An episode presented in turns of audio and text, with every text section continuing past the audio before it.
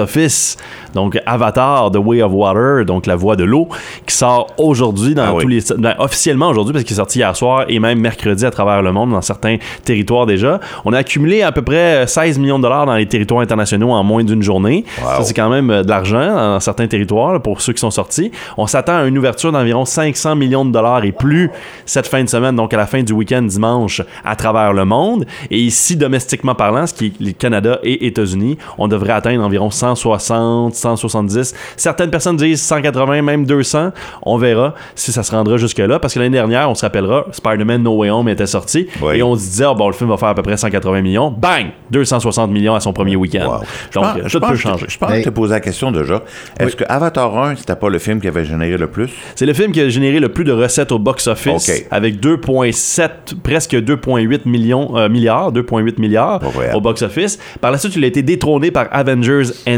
Ok. Et il y a eu une ressortie en Chine qui a rapporté environ 57,7 millions de dollars. Et ça, ça l'a ramené Avatar maintenant avec Ah. 2,92 milliards de dollars j'ai une, au box-office. j'ai une question, mondial. Gary. J'ai une Ouais. question, Gary. Ouais. Tu- C'est-tu une suite du- de 1 C'est une suite du 1. C'est une 13 ans suite. plus tard. On se rappellera 2009, le premier Avatar. Euh, ça avait été vraiment un film attendu parce que, premièrement, c'était un film de James Cameron. Ouais. James Cameron, il a pas eu grand flop dans sa carrière. sais. Le gars a fait Terminator, a créé une franchise. Il a fait The Abyss dans les années 80. Par la suite, il a travaillé sur la suite aussi de Alien, qui est Aliens, qui est pour certains le meilleur de la série des Aliens, qui a fait de l'argent au box-office. Mais il a vraiment eu son, gros déploiement euh, avec Terminator 2, Judgment Day, qui était cherché plus de 200 millions de dollars au box-office, qui est devenu un gros box-office. Et là, il a gamblé, il a joué clairement sa carrière avec Titanic en 96, ben, en 97 là, qui est sorti. Mais quand il a préparé le film, il est arrivé au studio et il a dit Je veux faire Titanic, ça va coûter 250 millions de dollars. Ont fait C'est fou, toi.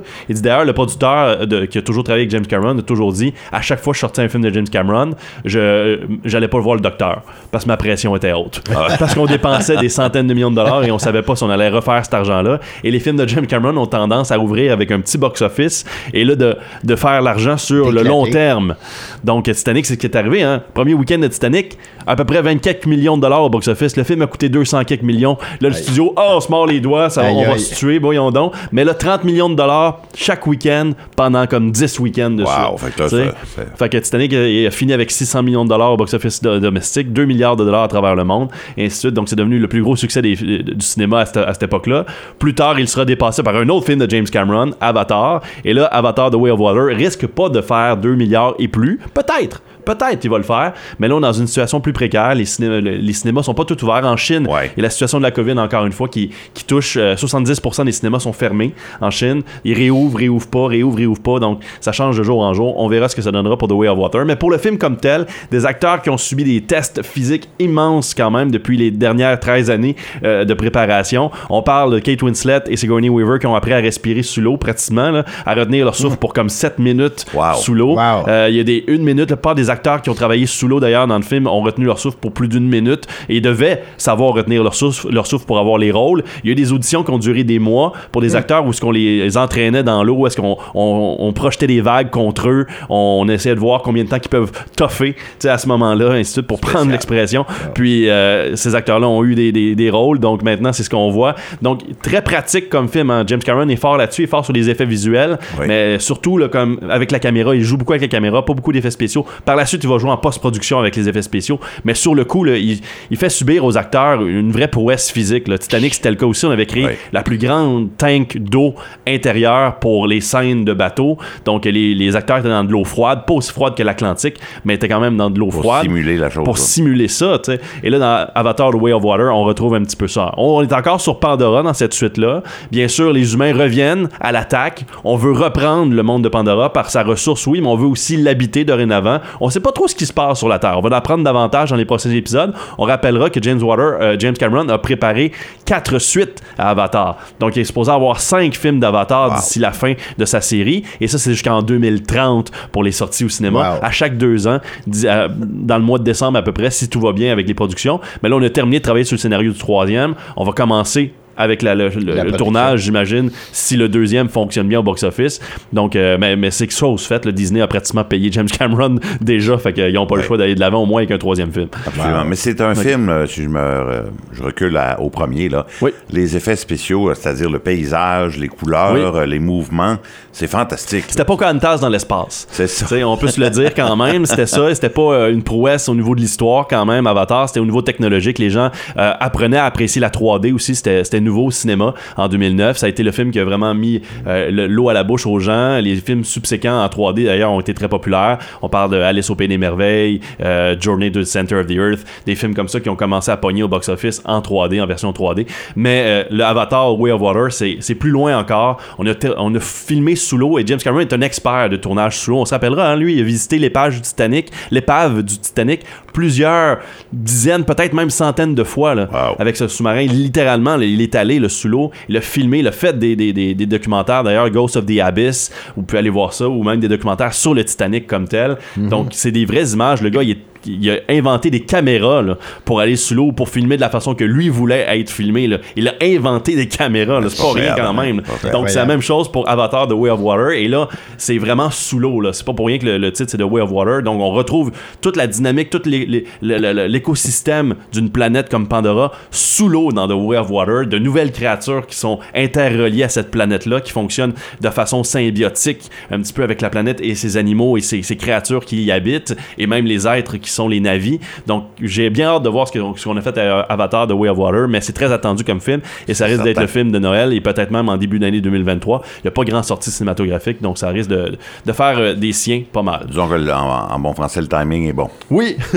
Sinon, rapidement, euh, sur Netflix, Wednesday, la série Wednesday, de- in- inspirée de la famille Adams, qui est toujours à l'affiche. et Les épisodes sont tous disponibles. Donc, euh, ça a été c'est la deuxième série la plus écoutée sur Netflix, avec plus d'un milliard d'heures d'écoute quand même sur Netflix. C'est quelque chose pour une petite série d'une seule saison. Saison 2 a déjà été annoncée pour Wednesday, alors ça c'est fait. Euh, du côté de la famille Adams, moi j'adore Jenny Orte- Ortega, est malade dans le rôle de Wednesday Adams.